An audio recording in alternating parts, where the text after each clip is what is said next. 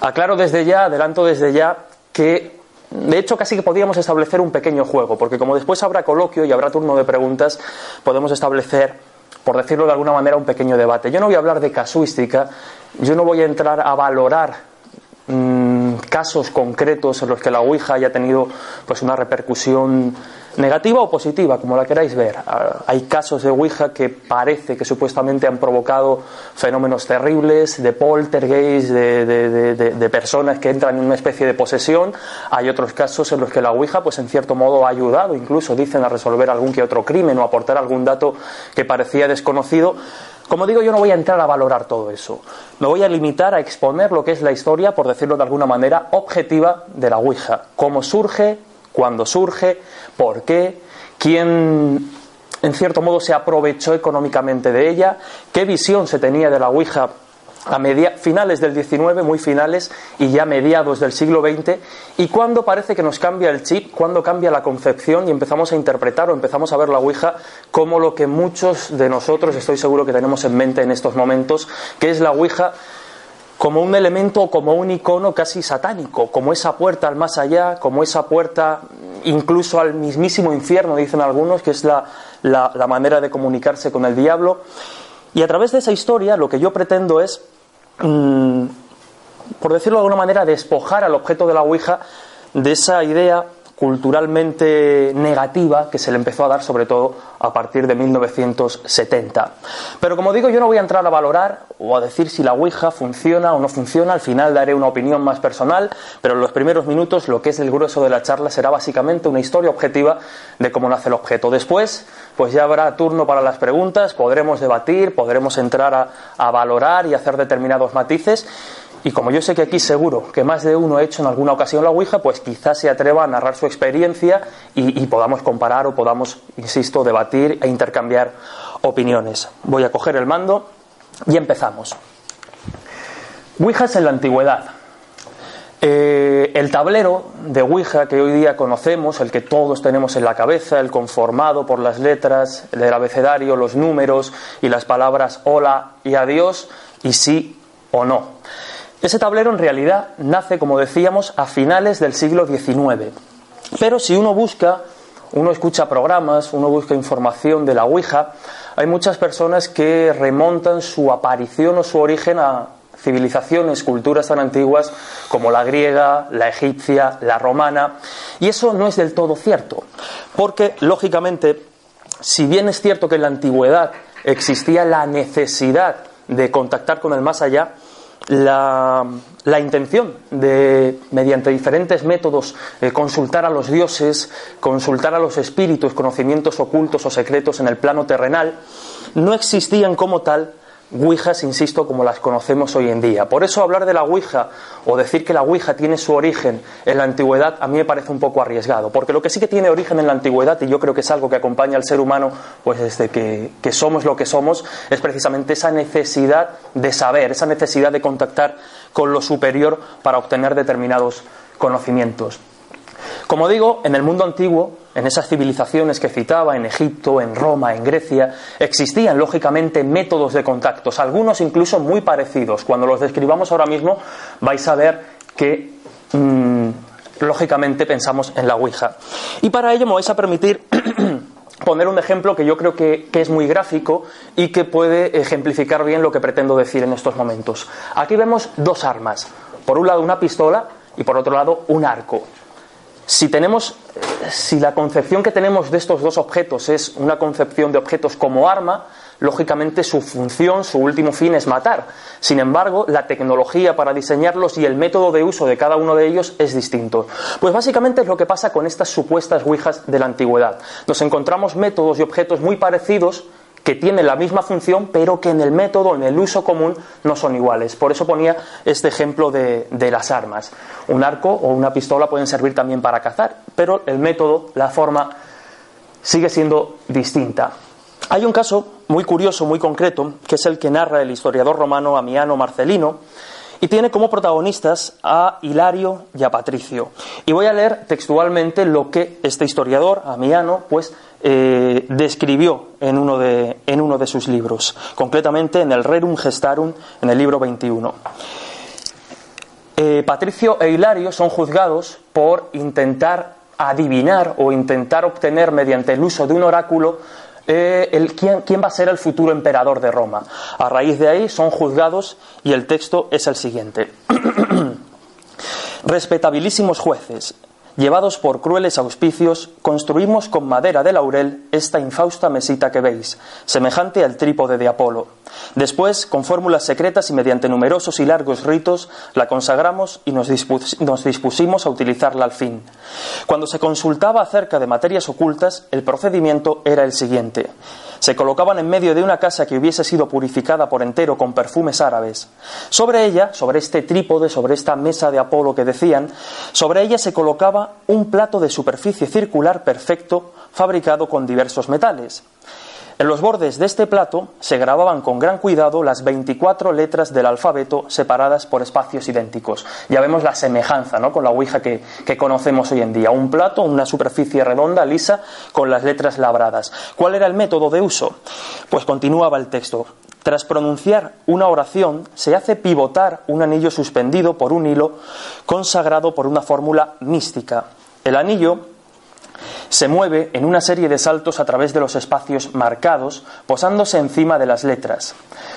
Como veis con el ejemplo de Patricio e Hilario, estos personajes que fueron juzgados por intentar adivinar quién sería el emperador de Roma mediante el uso de oráculos, vemos pues un método muy similar a la Ouija. Sin embargo, ya hay pequeñas diferencias. ¿Por qué? Porque mmm, el hecho de poner un anillo pivotando y que vaya saltando por las letras no es similar a poner el dedo sobre una planchette o sobre un vaso, que suele ser utilizado comúnmente para, para hacer la Ouija. Como digo, este ejemplo me parece importante porque eh, vemos eso, que existía la necesidad de contacto, que existían objetos y métodos parecidos, pero que no eran la Ouija. Por tanto, cuando alguien habla de que la Ouija ya existía en la antigüedad, desde mi punto de vista, habría que hacer determinados matices. Así que aquí no me voy a detener mucho porque estando donde estoy, estando en la sede del espiritismo, hablar de las hermanas Fox es un poco redundante. Yo sé que muchos conocéis la historia, así que vamos a pasar muy por encima por ella. Hablo de que la culpa, por decirlo de alguna manera, el, el causante en cierto modo de que la Ouija exista hoy, es el señor Pezuñas, el supuesto ente que, bueno, pues mm, alteró las noches de la familia Fox allá por 1848 en Hydesville, una localidad cercana a Nueva York. La familia Fox, junto con sus famosas hijas Margaret y Katie, se trasladaron a esta localidad en diciembre de 1847 y allá por marzo del 48, de 1848, comenzarán a producirse este tipo de fenómenos, este tipo de alteraciones ¿no? de la paz o de la calma nocturna de la familia Fox. Escuchaban golpes, escuchaban raps y no sabían identificar muy bien por qué, hasta que finalmente una de las niñas decidió hacer una pregunta que en cierto modo marcaría un poco lo que sería a partir de ahí el contacto con el más allá, que era voy a hacer una pregunta, si la respuesta es sí, da un golpe, si la respuesta es no, da dos golpes. Esto de la sí o no con un golpe o dos golpes cambia en función de la fuente, pero básicamente se estableció, digamos, un método de contacto primigenio, una manera de obtener respuestas, pues cuando no se ocurría, eh, no podía hacerse de otra manera. Sí que es cierto que finalmente, cuando ya el espiritismo entra en auge, el espiritismo moderno, las hermanas Fox acabaron confesando que todo aquello había sido un fraude, luego otra de ellas volvió a, decir que no, en fin, un, una historia complicada y polémica, pero que en realidad es irrelevante porque ya se había establecido ese espiritismo y a partir de ahí sería imparable. Me vais a permitir además hacer eh, mención a una a una referencia a una cita del investigador, del psicólogo Richard Wiseman, alguien muy interesado que investiga desde el ámbito científico todo lo que tiene que ver con lo paranormal, y él habla de que el, espiritismo como concepto, como doctrina podríamos decir, como filosofía también, es una genialidad. Es una genialidad porque viene a dar esas respuestas o viene a dar esas... Eh, informaciones que las religiones comunes, por ejemplo la católica, no daba. La religión católica te prometía el paraíso si te portabas bien. Estoy resumiendo mucho, espero no ofender a nadie con esta, por, por resumir, ¿no? La, la, religión católica nos promete el paraíso si nos portamos como buenos cristianos durante toda nuestra vida, pero en realidad en ningún momento nos está dando pruebas de que ese paraíso o ese supuesto eh, más allá o cielo exista. Y el espiritismo, en una época en la que la ciencia, en la que la tecnología, la revolución científica ganaba terreno a pasos agigantados a la fe, supo combinar muy bien esas dos ideas. ¿Por qué?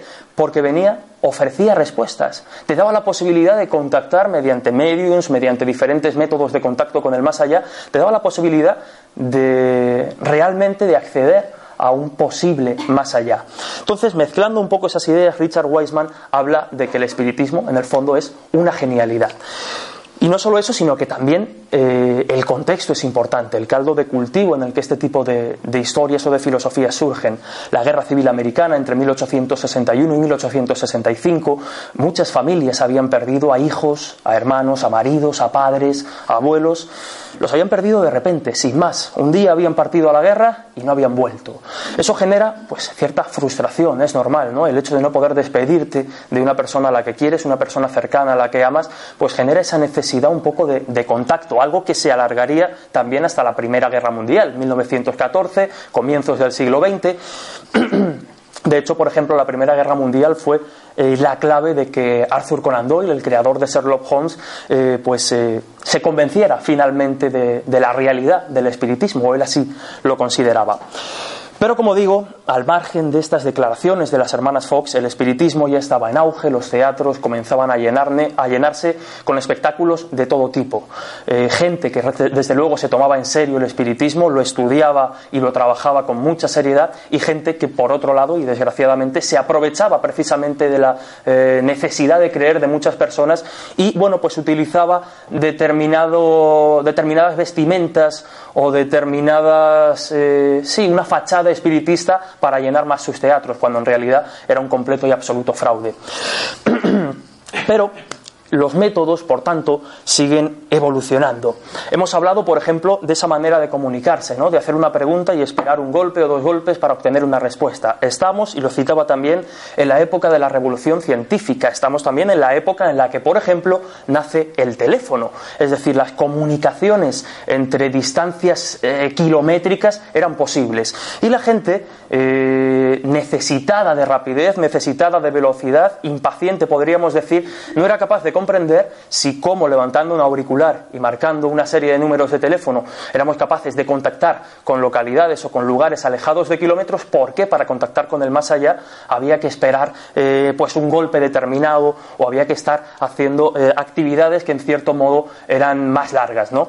Entonces se crea una necesidad, una demanda por parte del público de rapidez, de velocidad en el contacto con el más allá. De hecho, eh, Isaac Post, un cuaquero amigo de la familia Fox, de estas hermanas Fox que citábamos, ya también introdujo un método que nos recuerda y nos hace pensar mucho en la Ouija. ¿Por qué?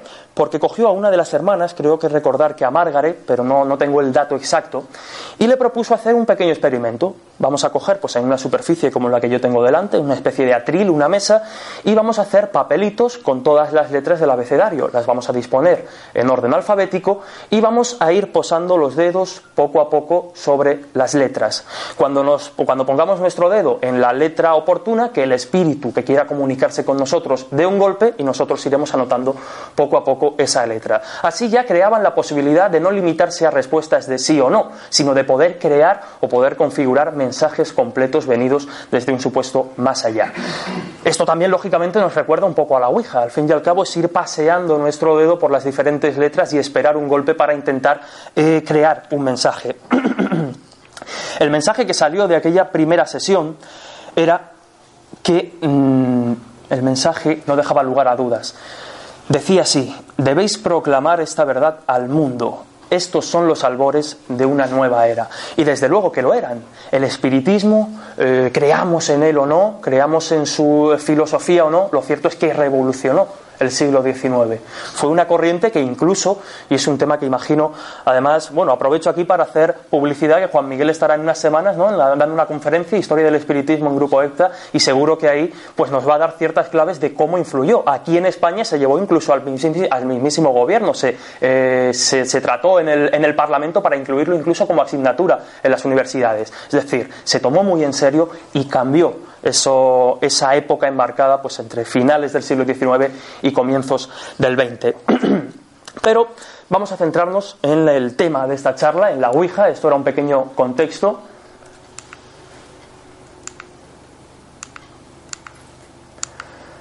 Aquí vemos pues algunas imágenes clásicas ¿no? de esas mesas parlantes que, que se movían como supuestas respuestas venidas también del más allá hablábamos de Isaac Post, y ya nos vamos a centrar, como digo, concretamente en la historia de la Ouija. En el año 1886, Associated Press informa sobre un fenómeno que está causando revolución. Ya habla de una tabla en la que aparecen las letras del alfabeto, los números y que tiene una planchette, este objeto que se utiliza para desplazar por el tablero de Ouija que nos va señalando las letras. Disculpad un segundo que me sitúe yo por aquí. Y es finalmente, y lo vamos a ver a continuación, que es curioso porque la Ouija, la Ouija como tal, la Ouija que hoy día conocemos, la Ouija que hoy día tenemos, tememos, perdón, nace de la mano de una serie de empresarios que no tenían nada que ver con el espiritismo, que solo supieron aprovechar un nicho comercial. Recuerdo, la gente demandaba rapidez, pues se pusieron a darle vueltas a la cabeza a ver de qué modo podían agilizar este supuesto contacto con el más allá. Y en 1890, como digo, Charles Kennard, de Baltimore, en Maryland, se reúne con tres empresarios más. Uno de ellos es Elijah Bond, que es el que eh, finalmente patenta la Ouija, lo veremos a continuación, y crean una empresa, una empresa que era la Kennard Novelty Company y que estaba dedicada única y exclusivamente a la producción de tableros de Ouija. Lo cierto es que no le fue nada mal. Pero aquí ya os voy a hacer la primera pregunta porque esto me llama mucho la atención. Tenemos el invento creado, pero ahora hay que ponerle un nombre. Eh, si yo pregunto, a ver si alguno se atreve, ¿qué significa la palabra Ouija? ¿Qué me diríais? Sí. Sí en francés, oui, y sí en alemán. Efectivamente. Esa es la, corriente, digamos, más aceptada, eh, que se forma, es una palabra que se forma por esas dos eh, afirmaciones en francés y en alemán. Sin embargo, hay otras explicaciones. Hay una incluso que a mí me llama muchísimo la atención, porque además viendo las cosas con la perspectiva del tiempo, pues tiene cierta gracia. Porque en su día también se habló de que Ouija, o Ouija, como lo queramos pronunciar, significaba buena suerte en egipcio. Fue un intento de darle pues ese aire místico, ese aire profundo y ocultista a la tabla Ouija, que lógicamente atraería a más clientes, por decirlo de alguna manera. Aunque claro, no tiene mucho sentido, está demostrado que es falso, que no tiene nada que ver con el, con el egipcio ni quiere decir buena suerte, pero llama la atención, ¿no? Cómo en esta época de inicio de la Ouija, a un objeto que hoy día tiene ese aura maldita, ese aura satánica, pues se le quisiera llamar o se le intentara relacionar con la buena suerte. Hay otra historia, hay otra posible explicación al origen de la palabra Ouija que a mí yo no conocía, lo reconozco, pero me impresionó, me llamó mucho la atención y probablemente sea con la hipótesis que más me convence para, explicar el origen de esta palabra. Citaba antes a Elijah Bond, que es el que en la patente, la tenemos aquí, aquí vemos la primera patente de la Ouija, ahora, ahora nos detendremos en ella. Él fue el que se fue, fue, declarado, desde este grupo de empresarios, fue declarado el inventor y el resto de, de personas pues eran los titulares del invento. Pero claro, cuando se deciden a patentar este objeto, lo que el oficial o el agente de patentes les pide es que demuestren que funciona. Y lo que hacen para poner nombre a la Ouija en primer lugar, antes de llevarla a patentar, es preguntarle al propio tablero cómo quiere llamarse o cómo deberían llamarlo. La hermana de Elijah Bond era Helen Peters, era una famosa medium, o así lo defendía su hermano, y en la sesión para nombrar a la Ouija, en la sesión de Ouija, valga la redundancia, para nombrar al propio tablero, lo que hacen es participar con Helen Peters.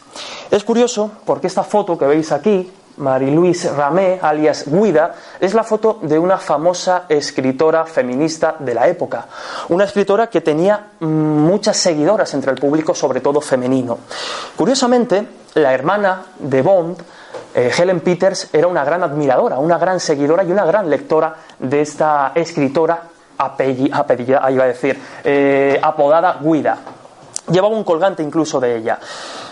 Hay quienes dicen, algunos historiadores que se han encargado de investigar este terrible o mal llamado juego de la Ouija, que dicen que quizá lo que apareció en la tabla Ouija fue una confusión o una letra que bailó para intentar nombrar a esta famosa escritora, a Guida. Como digo, es una hipótesis, es una posible explicación para el origen del nombre de la Ouija que yo jamás había escuchado y que me llama mucho la atención, porque, por ejemplo, esta que hablábamos de sí en alemán, sí en francés, tampoco tiene una fuente documental clara que nos diga que realmente viene de ahí. Pero, como digo, creado el invento, lo siguiente era patentarlo para poder empezar a producirlas y para que nadie les robara la idea. Y como iba diciendo, lo que les pide la gente de patentes es que demuestren que el tablero funciona. ¿Qué hacen?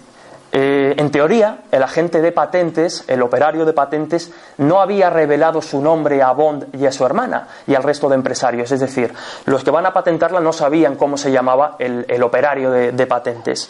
Aunque Elijah Bond, que era un gran abogado, además dedicado precisamente al tema de las patentes, era bastante hábil y hay quien dice, bueno, esto ya lo dejo a vuestra elección, si la Ouija realmente acabó acertando el nombre del, oficial de patentes, es decir, el nombre apareció y finalmente se le concedió la patente al objeto.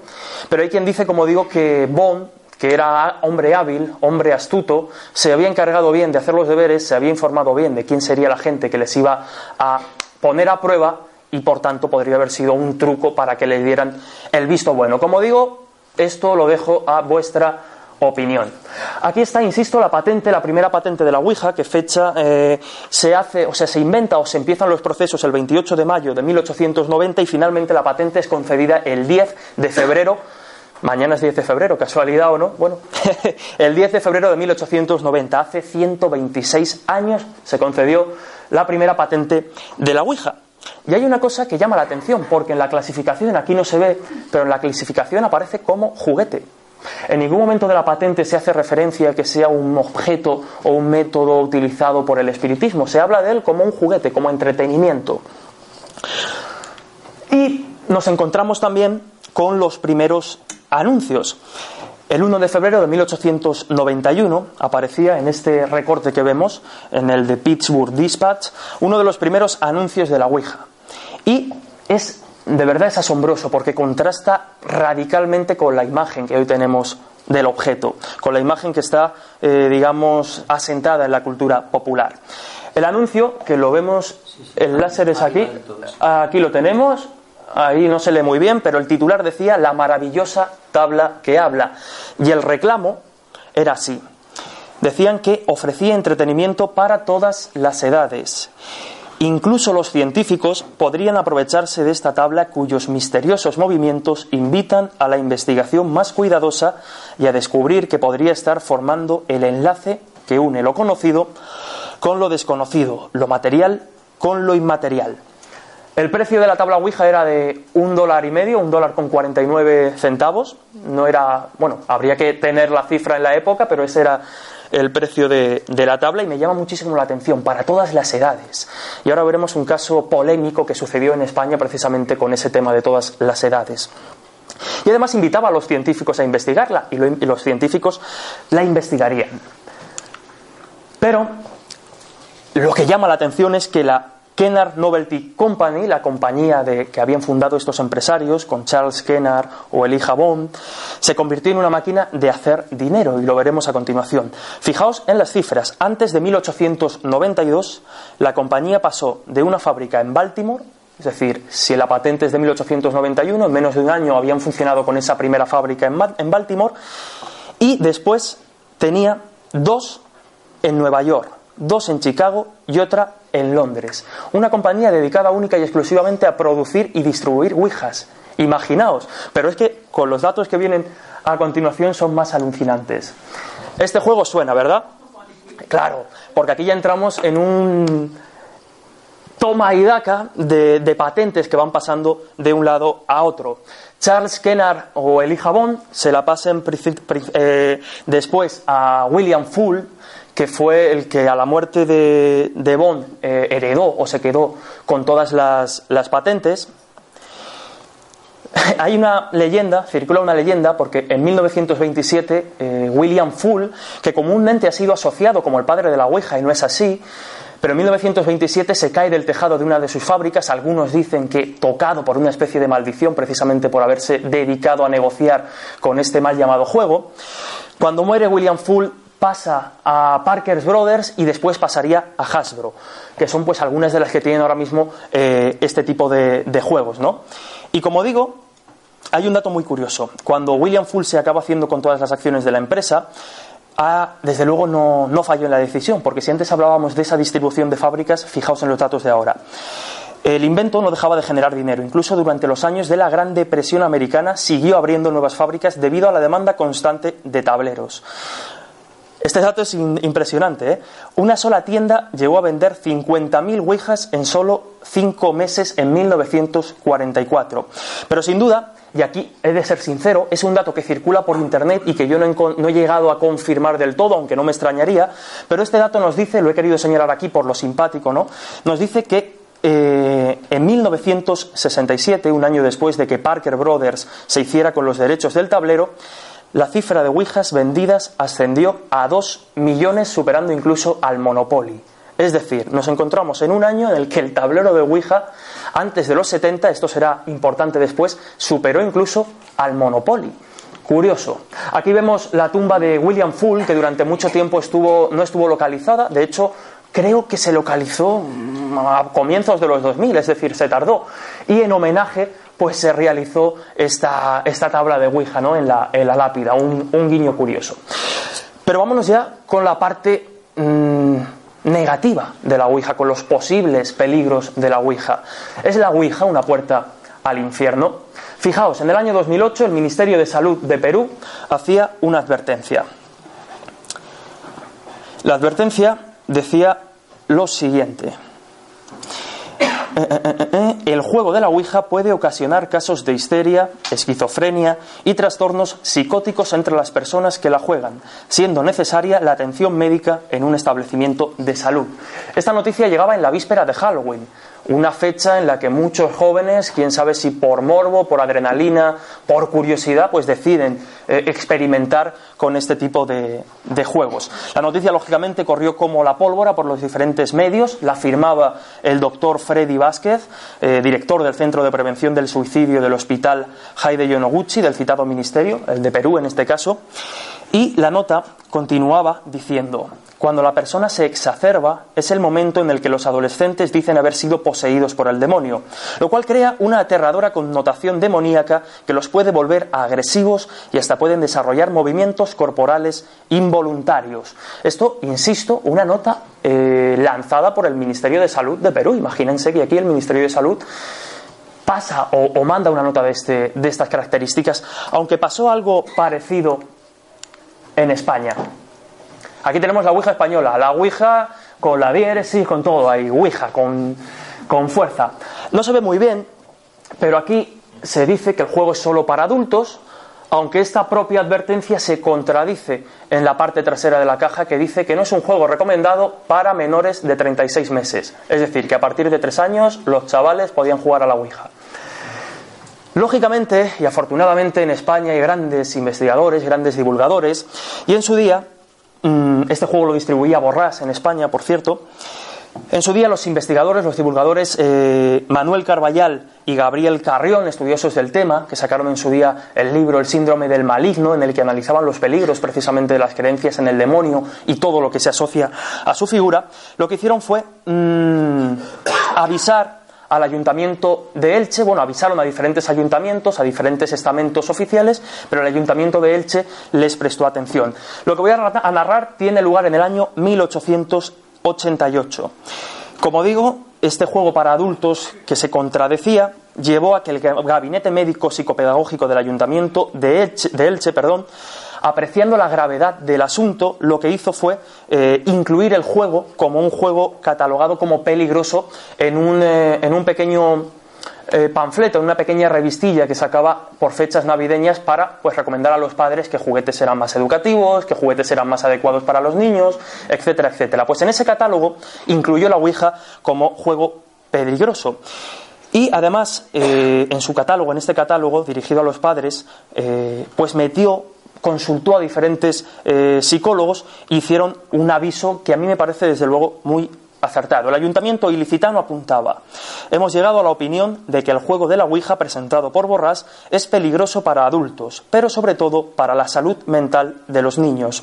Los psicólogos aseguran que el juego crea dependencia, una dependencia negativa para la salud mental del individuo. Le hace introducirse en un mundo fantástico en el que el único que actúa es el propio niño, pero le hace creer o crear, perdón, entidades fantasmagóricas que crean sensaciones no controlables por él. Bueno, pues el Ayuntamiento de Elche en aquel año estuvo acertada gracias a pues, la visión siempre, siempre atenta ¿no? de, los investigadores y los compañeros, en este caso Manuel Carballal, Gabriel Carrión, porque a veces estos temas que tratamos eh, aquí, yo, otros compañeros que van pasando aquí viernes a viernes, como se toman por el pito el sereno, no se les da mayor importancia, bueno, pues en esta época o en este año sí se lo dio. ¿Os suena?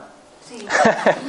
la pequeña Reagan, la pequeña Reagan, la culpable según diferentes historiadores, según diferentes expertos en el tablero de la Ouija, la culpable de que la Ouija tenga hoy la visión de maldita, la visión de satánica.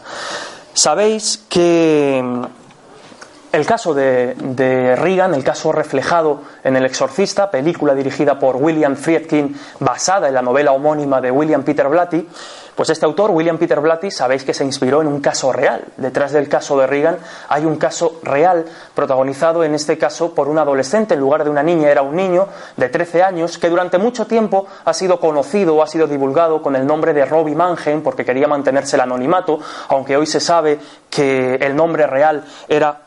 Eh, el nombre real era Ronald Edwin Hunkeler, un, un chaval que, bueno, pues su tía era una gran aficionada a la Ouija, su tía Tilly, le enseñó a jugar a este juego y de hecho el niño jugaba solo. Finalmente la tía Tilly muere unos meses después, a los 54 años, y comienzan a sucederse fenómenos poltergeist, movimiento de la cama, de objetos, xenoglosia, el niño parecía hablar en lenguas aparentemente desconocidas o a priori desconocidas, y se crea todo este fenómeno de posesión que analizado desde un prisma crítico y escéptico probablemente no fuera una posesión, sino una malinterpretación de la época. Se juntaban, se daban lugar muchos factores. Pero como digo, este caso, el caso de Ronald Hunkeler, apareció en el Washington Post, William Peter Friedkin, eh, William Peter Blatty, perdón, lo, cogió como idea y como base para su novela El exorcista, y aquí aparece reflejado en la película. La película considerada por muchos la película de terror más terrorífica, valga la redundancia, de todos los tiempos. Y aquí vemos cómo la pequeña Regan juega con la Ouija y qué pasa a partir de ahí. Pues que viene toda la parte negativa. Fijaos, porque como digo, eh, hay muchos expertos que señalan que incluso la, la, Iglesia Católica, que hasta aquel entonces pues había dejado la Ouija como algo un poco en el limbo, no le había prestado demasiada atención, empieza a condenarla, empieza a decir que lógicamente es un instrumento satánico, un instrumento del demonio para entrar en nuestro plano de existencia y generar situaciones como la que aparece reflejada en la película del exorcista. Pero es curioso porque hasta 1973, el año en el que se estrena la película, eh, yo es una investigación, podemos decirlo de alguna manera, una investigación documental que aún tengo a medias, pero lo cierto es que antes de la película El Exorcista es muy, muy difícil encontrarnos casos mmm, ¿cómo denominarlos?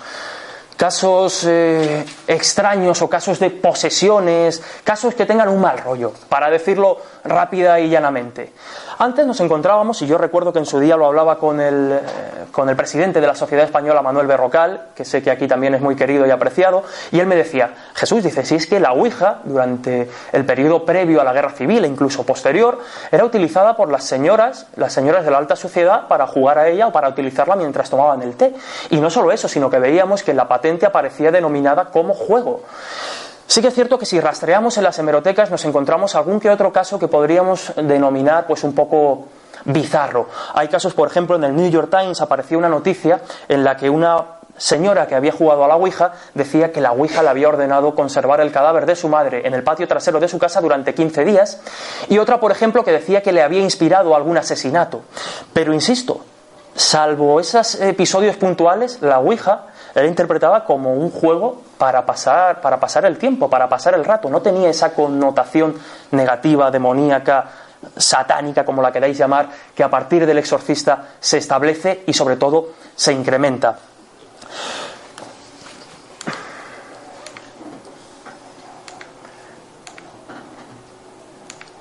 La Ouija, ta, ta, ta.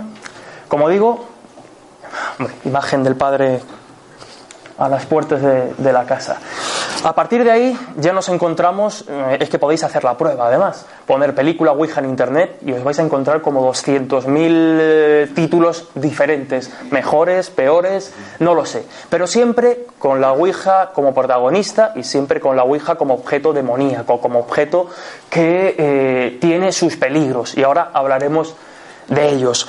Como decíamos, ese primer anuncio, o uno de esos primeros anuncios de la maravillosa tabla que habla, invitaba a los científicos de la época a investigarla, a saber o a intentar eh, descubrir por qué se producen esos movimientos sobre el tablero. Y vaya, se lo hicieron. Uno de ellos, por ejemplo, Faraday, el famoso eh, científico creador pues, bueno, de la jaula de Faraday que tanto se utiliza, aunque no sirve para mucho en la, en la captación de, de psicofonías. Como digo, Faraday en su época hizo una serie de, experimentos, en su caso atraído por las mesas giratorias, que era el fenómeno un poco que eh, coincidía en el tiempo con, sus investigaciones. Las conclusiones a las que llegó Faraday era que los movimientos que se producían en las mesas giratorias eran movimientos inconscientes de los participantes y que esas eran la causa. Pero hay un, un personaje fascinante eh, del que estoy siguiendo, estoy intentando tirar del hilo, porque mm, a mí me parece asombroso, que es Joseph Jastrow, es un psicólogo de finales del 19, que en su época ya investigó temas como la hipnosis, los sueños de las personas ciegas o la psicología de la magia. Estaba muy interesado precisamente en este tipo de, de, fenómenos y lo que hizo fue diseñar un aparato que él bautizó como automatógrafo. ¿Qué era esto? Voy a intentar explicarlo de manera sencilla. Mira, además esto creo que me puede servir. Lo que hizo era colocar dos eh, placas de, cristal, una de ellas fijada a la mesa, imaginaos que la funda es la tabla de cristal, separadas por bolitas circulares y pegado a esta parte, a la parte inferior de la, del cristal superior, esto es un poco lío, un lapicero. Vale, ¿qué pasa?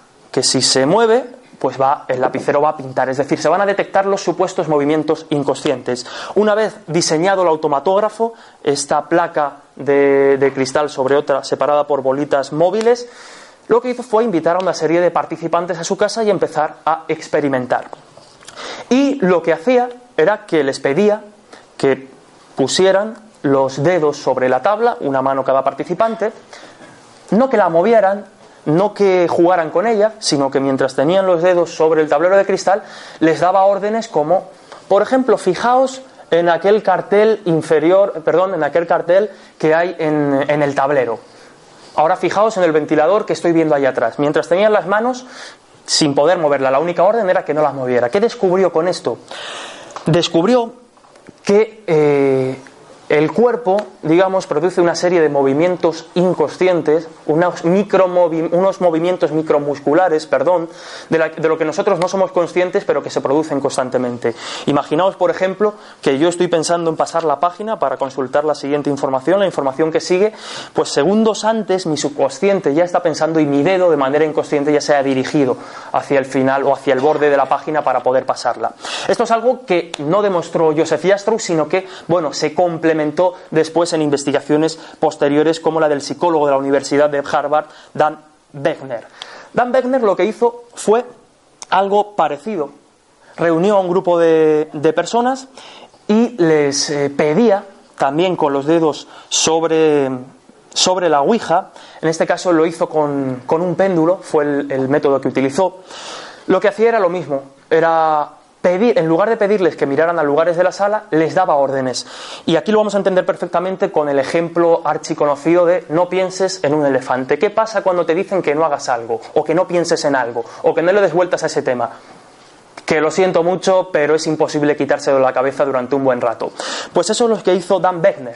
Les pidió que no movieran los dedos, que estuvieran quietos.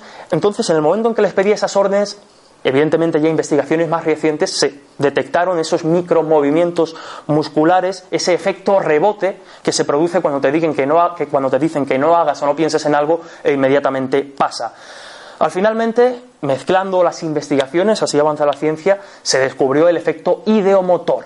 Insisto, esos movimientos micromusculares inconscientes de los que no nos damos cuenta. Eh, las investigaciones Continuaron.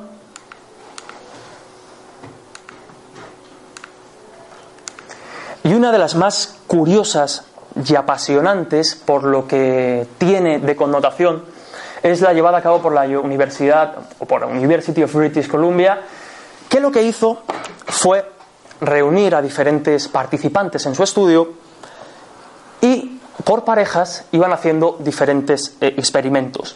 El objetivo del experimento, el objetivo de la investigación era descubrir cómo funciona nuestra inteligencia, por decirlo de alguna manera, subconsciente. Es decir, mm, toda esa información, todos esos conocimientos que tenemos almacenados y que no tenemos eh, normalmente en el plano consciente y que incluso a veces parecemos no conocer, por ejemplo, pues la capital de algún país, no se me viene ninguno a la, a la cabeza, pero que a lo mejor pensamos no conocerla, pues ver si eso existe ahí, si eso está ahí y la podemos recuperar. Y los resultados de verdad son asombrosos. Como digo, por parejas el primer experimento consistía en vendar los ojos a los dos participantes y de repente en un momento determinado uno de ellos se levantaba de la mesa y se iba. ¿Qué pasa? Que el otro participante con los ojos vendados, con sus dedos posados ya sobre la plancheta y sobre la ouija, no sabía que se había quedado solo haciendo la ouija. Y entonces empezaban a formular diferentes preguntas. Por ejemplo, la capital de París, la capital de España, eh, no sé, preguntas eh, sencillas, pero preguntas de ese tipo, ¿no? Los resultados fueron que cuando esas preguntas se hacían de modo consciente, cuando esas preguntas se hacían de forma directa, de forma verbal, podríamos decir, el índice de respuestas acertadas era del 50%. Cuando se hacían con la Ouija, el índice era del 65%.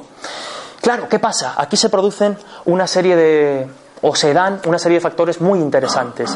Otro experimento que llevaron a cabo era parecido al que acabamos de hacer, pero eh, con los participantes, con la pareja dividida en diferentes salas. Uno de ellos estaba, pues yo por ejemplo estoy aquí y otro participante está en el pasillo. Y supuestamente la planchette, mediante una conexión, digamos, electromagnética, se iba a mover con los dos. Es decir, que uno de los participantes en todo momento tiene la seguridad de que él ese experimento lo está haciendo con otra persona, sin ser consciente de que la otra persona no está haciendo absolutamente nada. Los resultados fueron, como digo, que eh, eh, el índice de acierto mediante ese subconsciente que se revela o de ese inconsciente que se revela a través de la Ouija eran del 65%, mientras que de manera consciente solo eran capaces de responder al 50%. Además, también se habló de que el efecto ideomotor, este del que hablábamos, se ve incrementado cuando una persona eh, cuando, mejor dicho, cuando varias personas están en grupo. Si yo hago la Ouija con dos o tres personas, voy a estar como más relajado o confiando más en que quizá eh, la otra persona la mueva y mi efecto ideomotor se va a incrementar. Las posibilidades de esta investigación realizada con la Ouija son tremendas, fijaos, porque leo textualmente los resultados o las conclusiones del estudio de los investigadores. En palabras de uno de los investigadores involucrados, el doctor Rensing, podremos saber realmente, gracias Evidentemente la investigación tiene que seguir desarrollándose, ¿no? Pero gracias a este inicio, que nuestra mente consciente, ¿qué es, perdón, nuestra mente consciente? ¿Cómo recuerda? Incluso cómo se divierte si lo hace. Y aquí llevamos al terreno de las enfermedades, porque la Ouija también ha sido utilizada, por ejemplo, por determinados eh, psicólogos y psiquiatras para eh, entablar una conversación con niños autistas o con personas que son reticentes. Es decir, se utiliza como manera de acceder a esa parte inconsciente.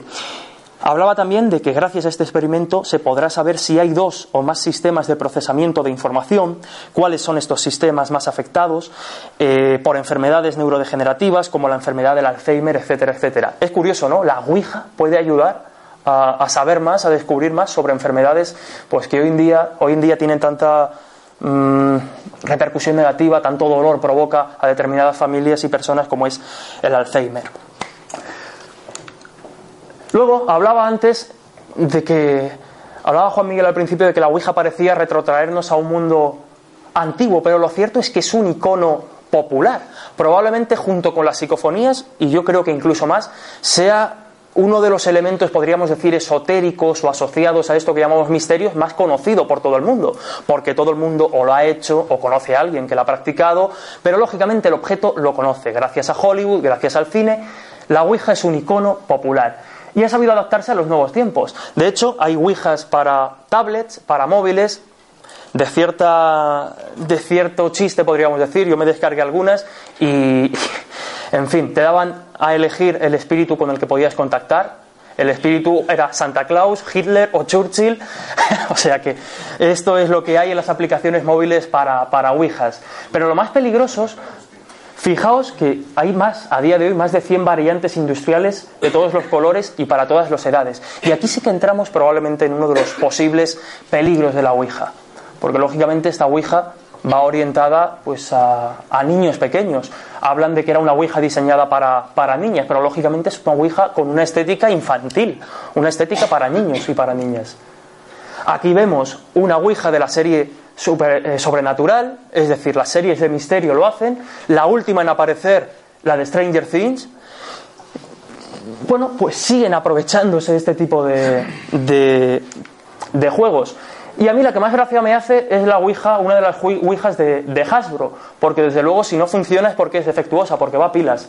Aparece, aparece, no sé exactamente, pero si os vais a la descripción vais a ver que le hacen falta pilas a la planchette para que se mueva por el tablero. O sea que si no se mueve es porque los espíritus están, están perezosos. Conclusiones, por ir terminando, veo que son ya las 8 y 20 y podemos establecer tertulia y demás. Para mí, Probablemente, y por resumir mucho, la Ouija no es el método de contacto con el más allá que Hollywood, que determinadas novelas o que determinadas personas nos han, nos han vendido. No es una trampilla para conectar con el infierno o con el demonio, pero sí que es, y es ahí donde radica probablemente el peligro de la Ouija, es, eh, y además, como veíamos, parece confirmarlo la ciencia, es una puerta de entrada a nuestro inconsciente, a la parte más desconocida de nosotros. Y a veces esa parte o determinados pensamientos, obsesionarse con lo que nos dice la Ouija. De hecho, los psiquiatras y psicólogos dicen que lo más peligroso de la Ouija es creerse la Ouija. Ahí es donde reside su peligro. Como digo, probablemente el mayor peligro es que la Ouija sea una puerta a nuestro inconsciente. Y a veces nuestro inconsciente, nuestras obsesiones pueden ser mucho más peligrosas que cualquier espíritu o ente maligno. Esa es mi conclusión. Aquí os dejo también pues algunas eh, referencias a libros, a programas en los que hemos hablado del tema para que profundicéis en el asunto si os apetece. Y sin más, pues solo me queda, como siempre, daos las gracias por, por atender y por estar aquí esta tarde. De verdad, muchísimas gracias, un placer.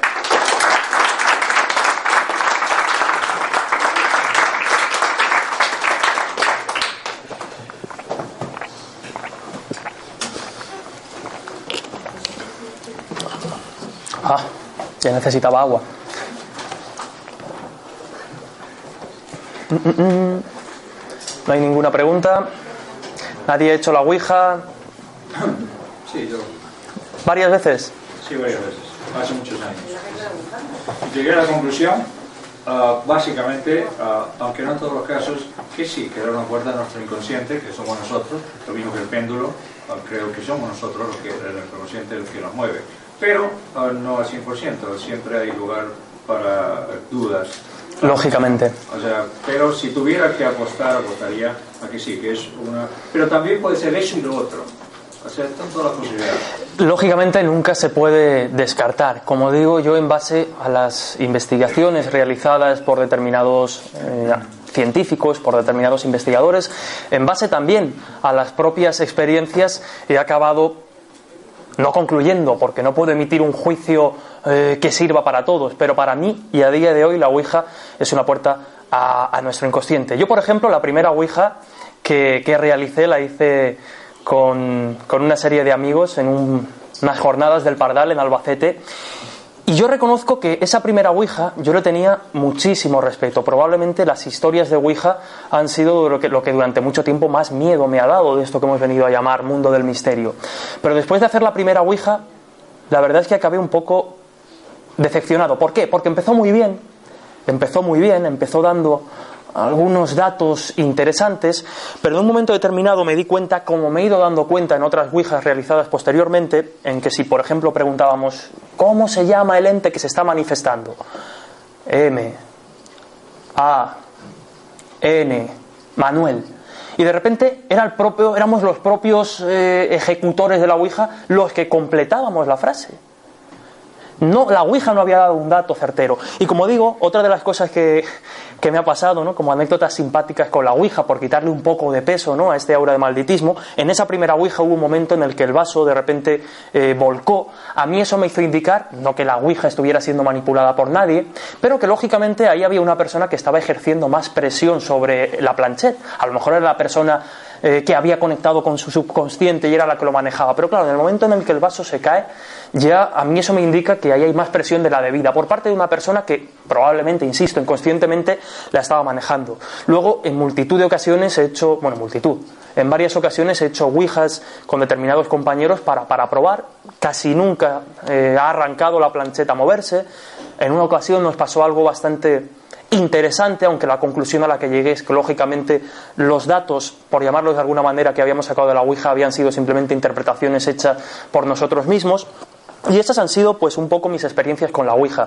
Por eso la conclusión a la que yo llego es que en base a esas experiencias propias y en base a lo que después pues he podido consultar e investigar, para mí probablemente, insisto, sea una puerta a nuestro inconsciente, una ventana a nuestro inconsciente, como lo queramos llamar.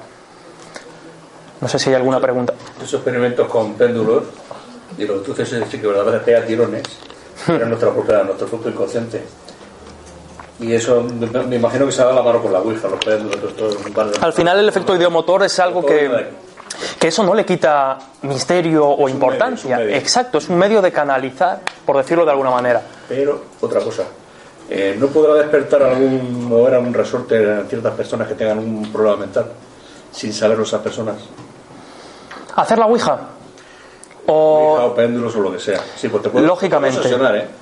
Lógicamente, lógicamente, vamos, estoy completamente convencido. el péndulo. Es ahí donde está. Ese, ese, ese... Claro, es ahí donde está el peligro, ¿no? Porque, claro, si tú haces la Ouija o, o le preguntas al péndulo determinadas cuestiones emocionalmente significativas y te da una respuesta que no te esperas, eh, que puede llevar a obsesionarte, lógicamente ahí es ahí donde residen los peligros, el obsesionarse con, con este tipo de, métodos de contacto. Los hay todos los que quieras, desde el tarot, por ejemplo, al péndulo, a la ouija, a las psicofonías. ¿Cuántos investigadores no se han obsesionado con alguna supuesta voz paranormal aparecida en el magnetofono, en la grabadora? Es donde está el peligro, cuando te obsesionas precisamente. Sí, otra cosa que algunos expertos recomiendan, pues no preguntar cosas acerca de uno mismo porque es que es muy difícil sacar conclusiones hmm. cuando tú preguntas algo que es muy cercano a ti. Claro, al preguntar algo que es cercano a ti, lógicamente estás eh, enfrentándote cara a cara contigo mismo y a lo mejor el resultado que obtienes no es precisamente positivo y eso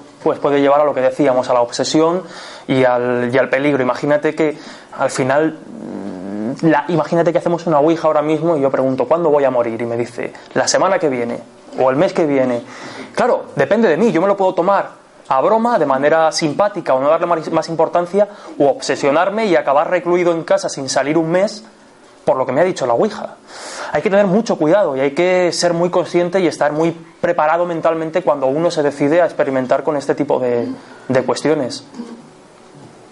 Inclusive no, no solamente estar un mes eh, recluido en tu casa, sino también te puede morir. Lógicamente, lógicamente. Eh, caso extremo, Sí, sí, sí, llevándolo a un caso, a un caso extremo. Llevándolo a, al extremo, hombre. Bueno, sí, es que te puede generar una depresión uh, gorda que te lleve a, a, hacer cualquier tontería o a despistarte en algún momento o a generarte mediante el psicomatismo uh, una enfermedad. Depende de tu uh, equilibrio mental. Exactamente. Eh, un segundo, Juan Miguel, que me preguntaban por ahí atrás. Eh, mira, eh, bueno, en primer lugar, enhorabuena por Muchas gracias. porque me ha encantado.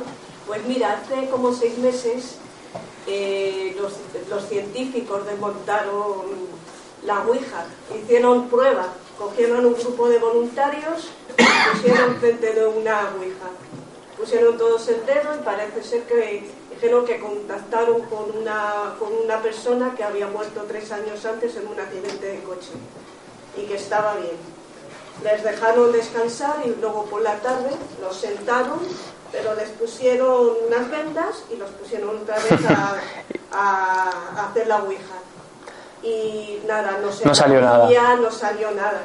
Y salió, los científicos dijeron que de espíritu nada, que en el cerebro, en un, creo que es en el hemisferio derecho, tenemos en la corteza un punto en el que es, es que envía pulsaciones, envía pulsos para que eh, son pulsaciones como motoras que te hacen mover el. Sin embargo, es curioso el caso del postergate de Vallecas, la, la, chica esta que murió después de... Ese caso es muy polémico y muy complejo, tiene muchos...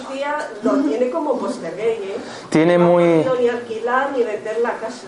El caso Vallecas es complejo, es polémico, porque la Ouija es el detonante, pero lógicamente después hay que tener en cuenta una serie de factores sociales, podríamos decir, muy, muy polémicos. Había, bueno, es que es un tema delicado que a la familia le ha afectado mucho, pero, por ejemplo, el hecho de que hay un informe de la policía no es un informe como tal. Lo que se ha vendido como informe de la policía en el caso Vallecas.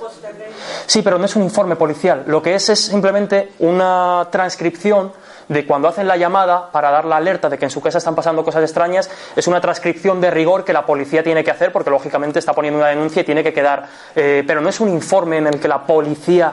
De hecho, muchos años después, los policías, los propios policías, en este caso eh, José Negri, José Negri, que era el inspector de policía que acudió comandando un poco la patrulla, dijo que él no vio nada en la casa.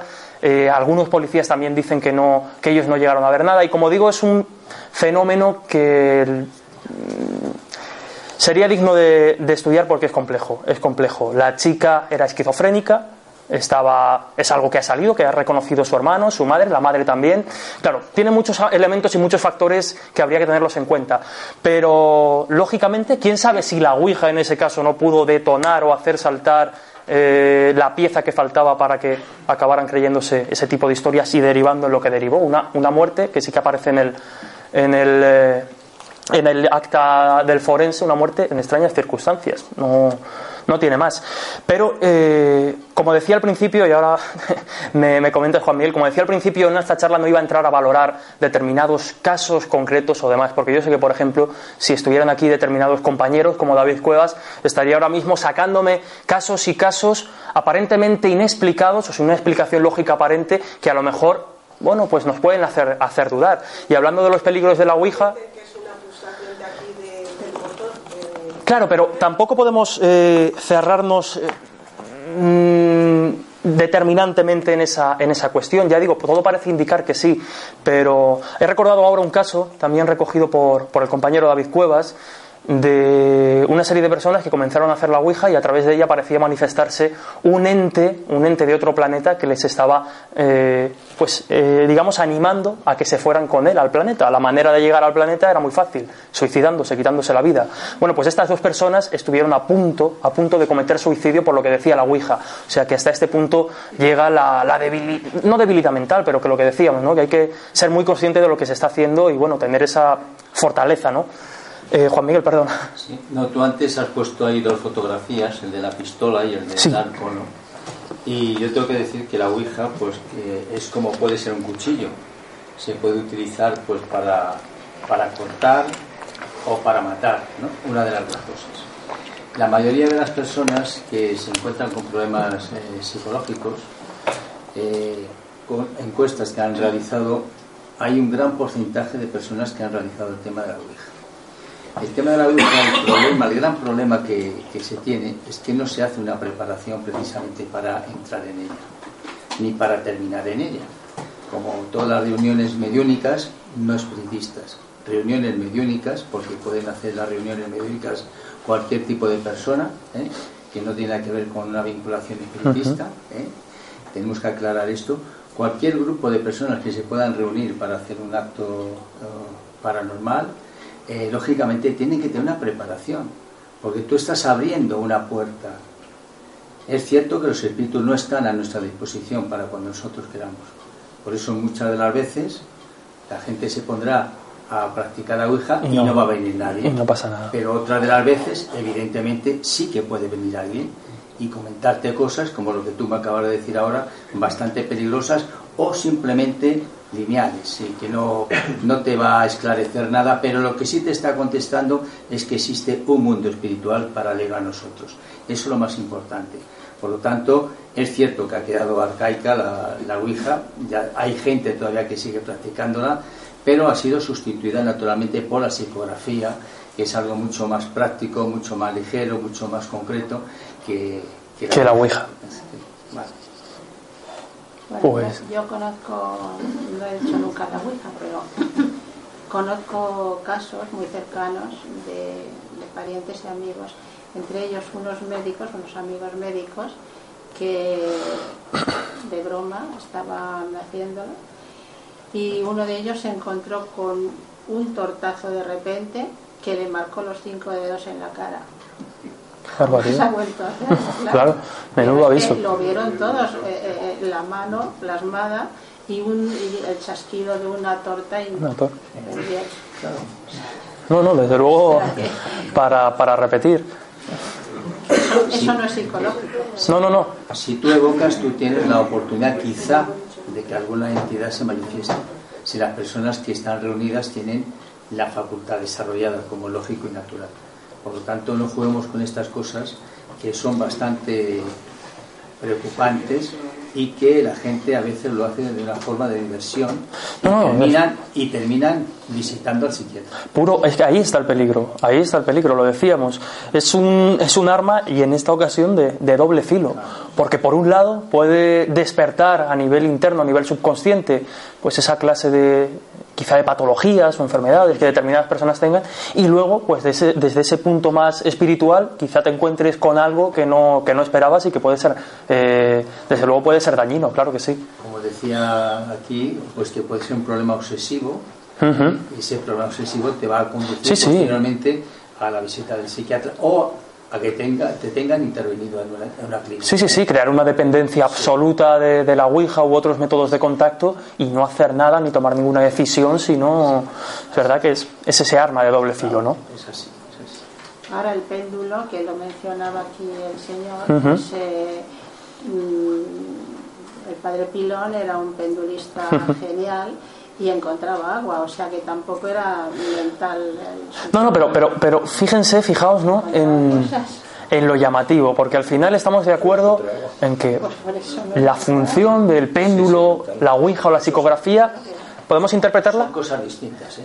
Son cosas distintas, pero, pero en el fondo la, la función es la de obtener respuesta o contacto.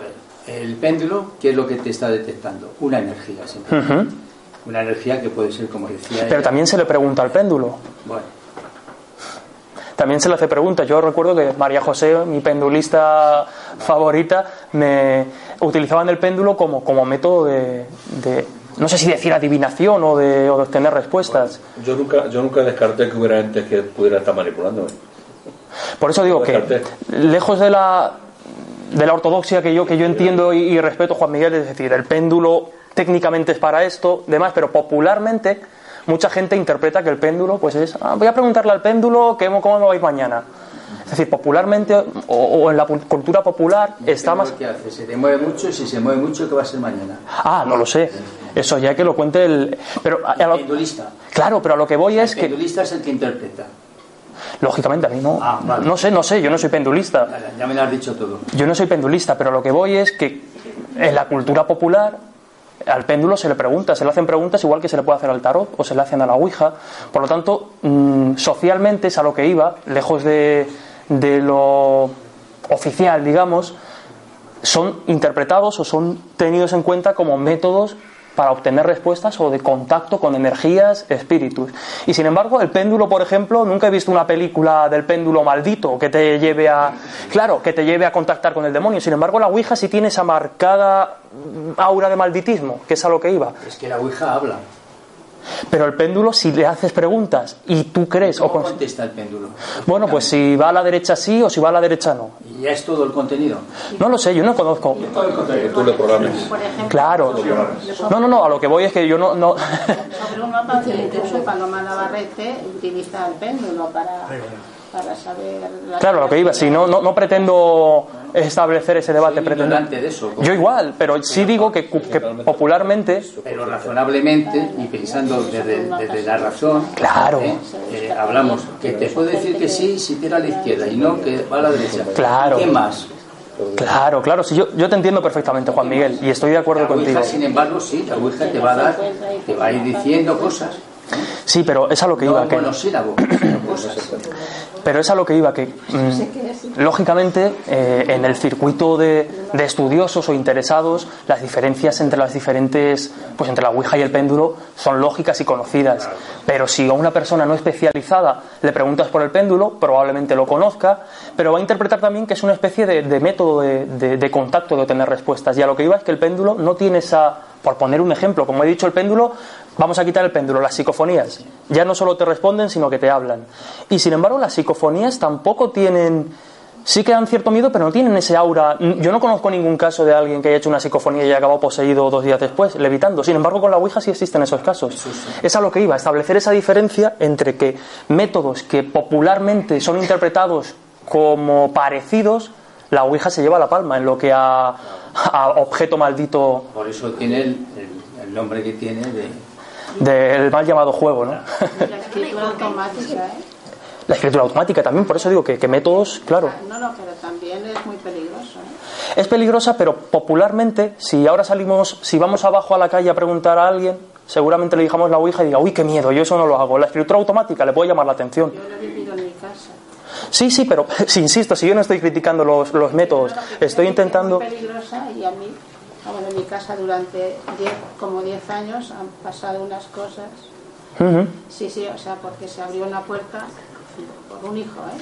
Se abrió una puerta que él no estaba preparado, como dice Juan Miguel, para nada. Entonces hay que prepararse para esas cosas. Y, y es entonces cuando resulta bien, pero si no, vamos, se abre una puerta eh, tremenda y... sí, sí. Es peligroso, desde luego.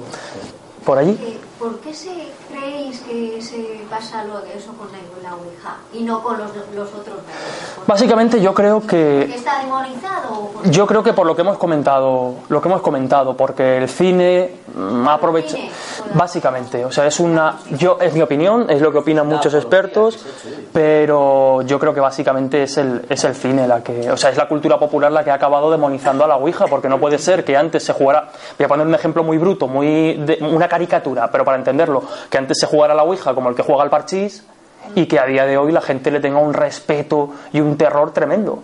Es que básicamente es así. O sea, si te vas a, a, a- a la- a los eh, a mediados, bueno, sí, a comienzos del siglo XX, la Ouija es que se utilizaba como método de entretenimiento para echar la tarde, insisto, para jugar algo como el que juega al parchís o al Monopoly. Y sin embargo, la Ouija ahora es ese objeto maldito a que todo el mundo le da miedo, hasta el más escéptico parece que es eh, reticente a jugar a la Ouija por respeto.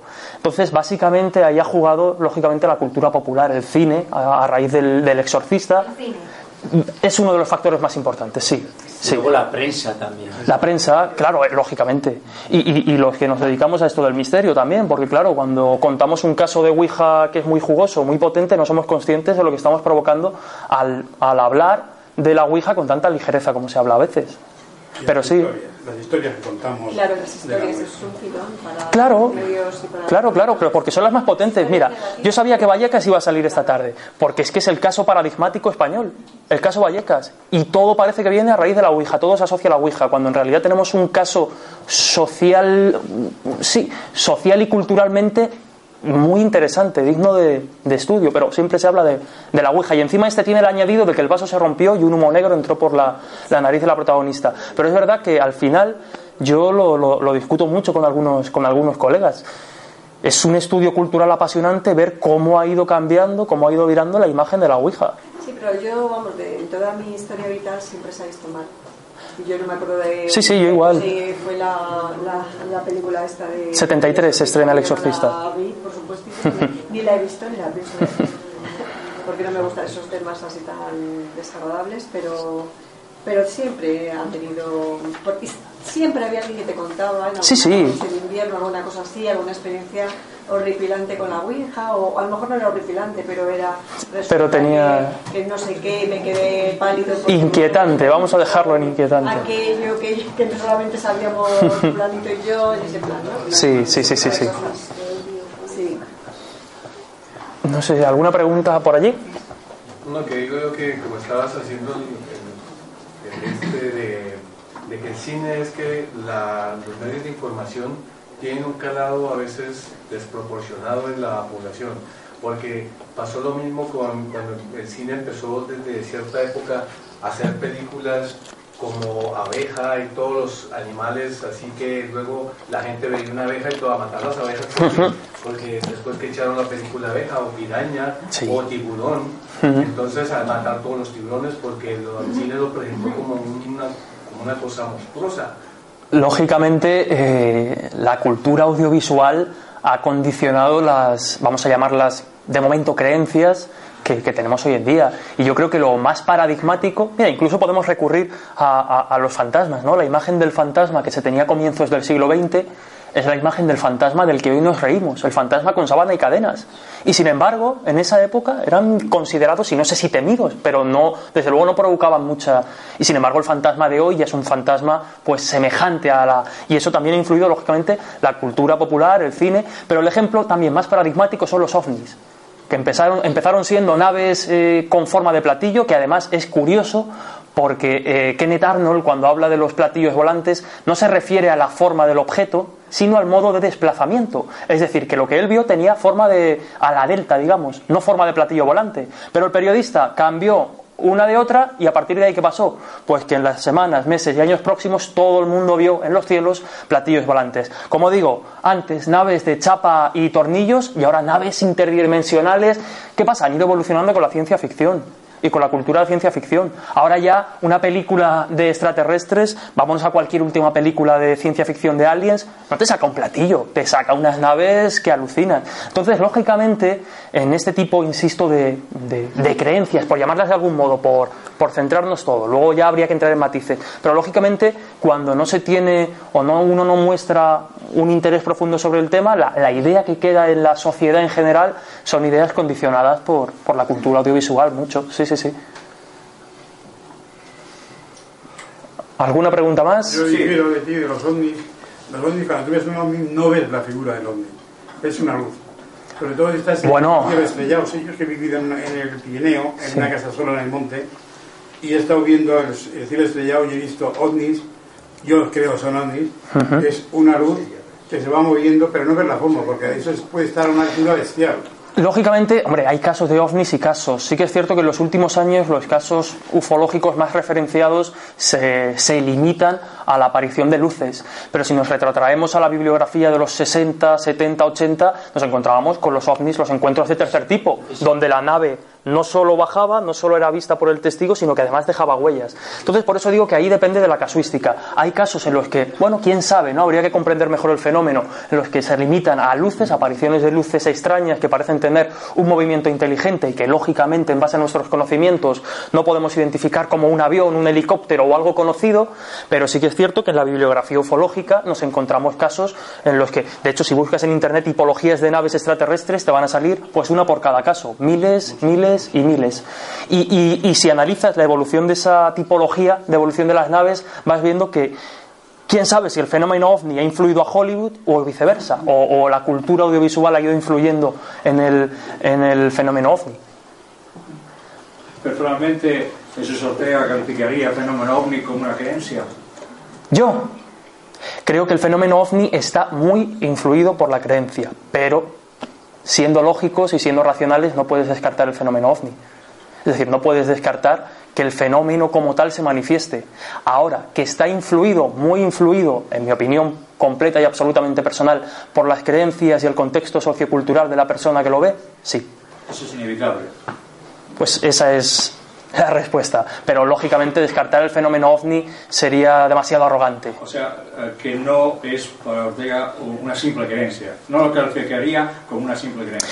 Probablemente sea un fenómeno absolutamente maravilloso envuelto de creencia y de pero claro, para llegar a esa... Eso nos pasa no solo con los ovnis, con los casos de apariciones. Al final, lógicamente, el testigo que lo presencia, ya sea un ovni, ya sea un fantasma, está eh, manifestando o está dotando ese fenómeno. El cerebro mm, tiene un objetivo claro y único que es sobrevivir. Sobrevivir tranquilo, es decir, intentar encontrar explicaciones rápidas y no tener que trabajar mucho. Cuando un fenómeno de esas características sucede, yo entiendo que a mí no me ha pasado nunca. Bueno, en una ocasión algo parecido a un ovni, podríamos decir. Pero entiendo que el cerebro se volverá loco intentando eh, identificar qué demonios es eso. Y lo que hace es pues vamos a echarle toda la creencia y todo lo que yo he escuchado sobre este tema, se la ponemos al fenómeno. ¿Quién sabe? Eh, yo, por ejemplo, el compañero, el, ufólogo, probablemente uno de los mejores ufólogos que hay ya no solo a nivel nacional, sino a nivel internacional, José Antonio Caravaca, tiene una teoría que a día de hoy, sin ser yo, lo, advierto por si la cosa va más. Yo no soy un apasionado, bueno, un apasionado no, pero no soy un experto en el fenómeno ovni. Me interesan mucho más los fenómenos relacionados con la parapsicología, las apariciones. Lógicamente el fenómeno ovni me interesa, pero como digo, José Antonio Caravaca eh, es el exponente o es el, digamos, defensor de una teoría, la teoría que él ha elaborado, la teoría de la distorsión, y a mí a día de hoy es probablemente la que más me convence. ¿Por qué? Porque por resumirla muy mucho, es una teoría absoluta y completamente compleja, pero por resumirla muy mucho, él dice que el fenómeno ovni, eso que hemos venido a llamar fenómeno ovni, eh, es un fenómeno, vamos a decir, una especie de inteligencia externa, algo externo al ser humano, que cuando se manifiesta ante los testigos, digamos, extrae o se viste de elementos característicos o significativos de la vida del testigo. Por ejemplo, no hace mucho estuvimos entrevistando a José Manuel Trejo, el militar que a finales, bueno, no recuerdo la fecha exacta, me vais a disculpar, pero el militar que se encontró junto a otros compañeros con una figura luminosa tremenda, una figura que incluso hizo un gesto amenazante, un humanoide podríamos decir. Es, lo pongo solo, no, no voy a entrar a valorar el caso, pero para que entendamos un poco la teoría de la distorsión. Bien, pues ese humanoide, uno de los elementos más significativos era que tenía un traje eh, escamado y un verde fluorescente. Cuando nosotros le preguntamos al testigo, a Trejo, qué, le recordaba ese color, dice que él tenía un recuerdo muy marcado en la infancia y era cuando su padre llevaba, no, recuerdo qué tipo de pescado, eh, lo ponían al fuego y el pescado tiene fósforo. El pescado al fuego, determinados pescados, cogen esa luminiscencia verde. Claro, nos la encontramos en el humanoide y no solo eso, sino que el traje, el cuerpo era escamado. Ahí quizá no esté la respuesta del fenómeno, pero lógicamente vemos un elemento muy significativo de la vida del testigo plasmado en el, en el encuentro que él tiene. Por tanto, nos encontramos con ese elemento externo que está ahí, que no podemos negar, revestido, por decirlo de alguna manera, envuelto por la cultura y las creencias del testigo. Y luego, bueno, sería un debate eterno, ¿no? Entrar en, en la memoria, porque cuando nosotros recordamos un caso, pues a lo mejor no lo recordamos exactamente igual a cómo sucedió y cambiamos algún variante. Por eso es tan difícil a veces llegar, y yo creo que imposible, llegar a la esencia o llegar al sustrato original de un fenómeno de estas características. Porque al final estamos tratando eh, la materia principal del investigador o del interesado en este tipo de cuestiones somos, son o somos testigos, personas, y nuestro cerebro no es objetivo, nuestro cerebro no es perfecto, entonces es muy difícil llegar a ese sustrato, pero bueno, ahí está el reto, ¿no? ¿Alguna pregunta más? No sé qué hora es, ni cuándo nos tendremos que ir, las nueve menos diez, Juan Miguel, ¿vamos bien? Vamos. ¿Vamos bien? Pues si hay alguna pregunta más. Sobre la Ouija y al final nos hemos ido un poco. Nos hemos ido por todo, hemos hecho un repaso a los grandes temas del misterio. voy a contar un caso que me contó una amiga mía que no viene mucho a cuento. Y esta chica, oh, yo voy a contactar con ella por internet. Por, Y es una chica, esta chica es vidente y tiene facultades. me comentó una vez, dice, compró, compró mi marido un espejo antiguo en una tienda de antigüedades. Y dice la chica, no me gusta ese espejo Dice, no sé dónde has comprado ese espejo, pero no me gusta ese espejo. Claro, un espejo balado, tal. Y dice, no me gusta porque veo cosas raras. esta mujer era evidente. Total, que se ha acostado a dormir esa noche con su marido, tal cual. Y dice, tengo una pesadilla esta noche que, que salían del espejo eh, entes bichos raros que me mordían y me arañaban. Y total, que se miró y tiene un bocado aquí, en un lado, y la Ostras. marca de una garra así. Hay cosas muy raras. Hay cosas muy raras, desde luego. Desde Y no luego. la creo porque sí, porque vamos, hace mucho años que la conozco. Ya. Tiene un libro Los, ya. espejos, los espejos, es otro tema. Estupendo. Muy bien. Pues muchas gracias, Jesús. Gracias a vosotros, como siempre. Muchas gracias.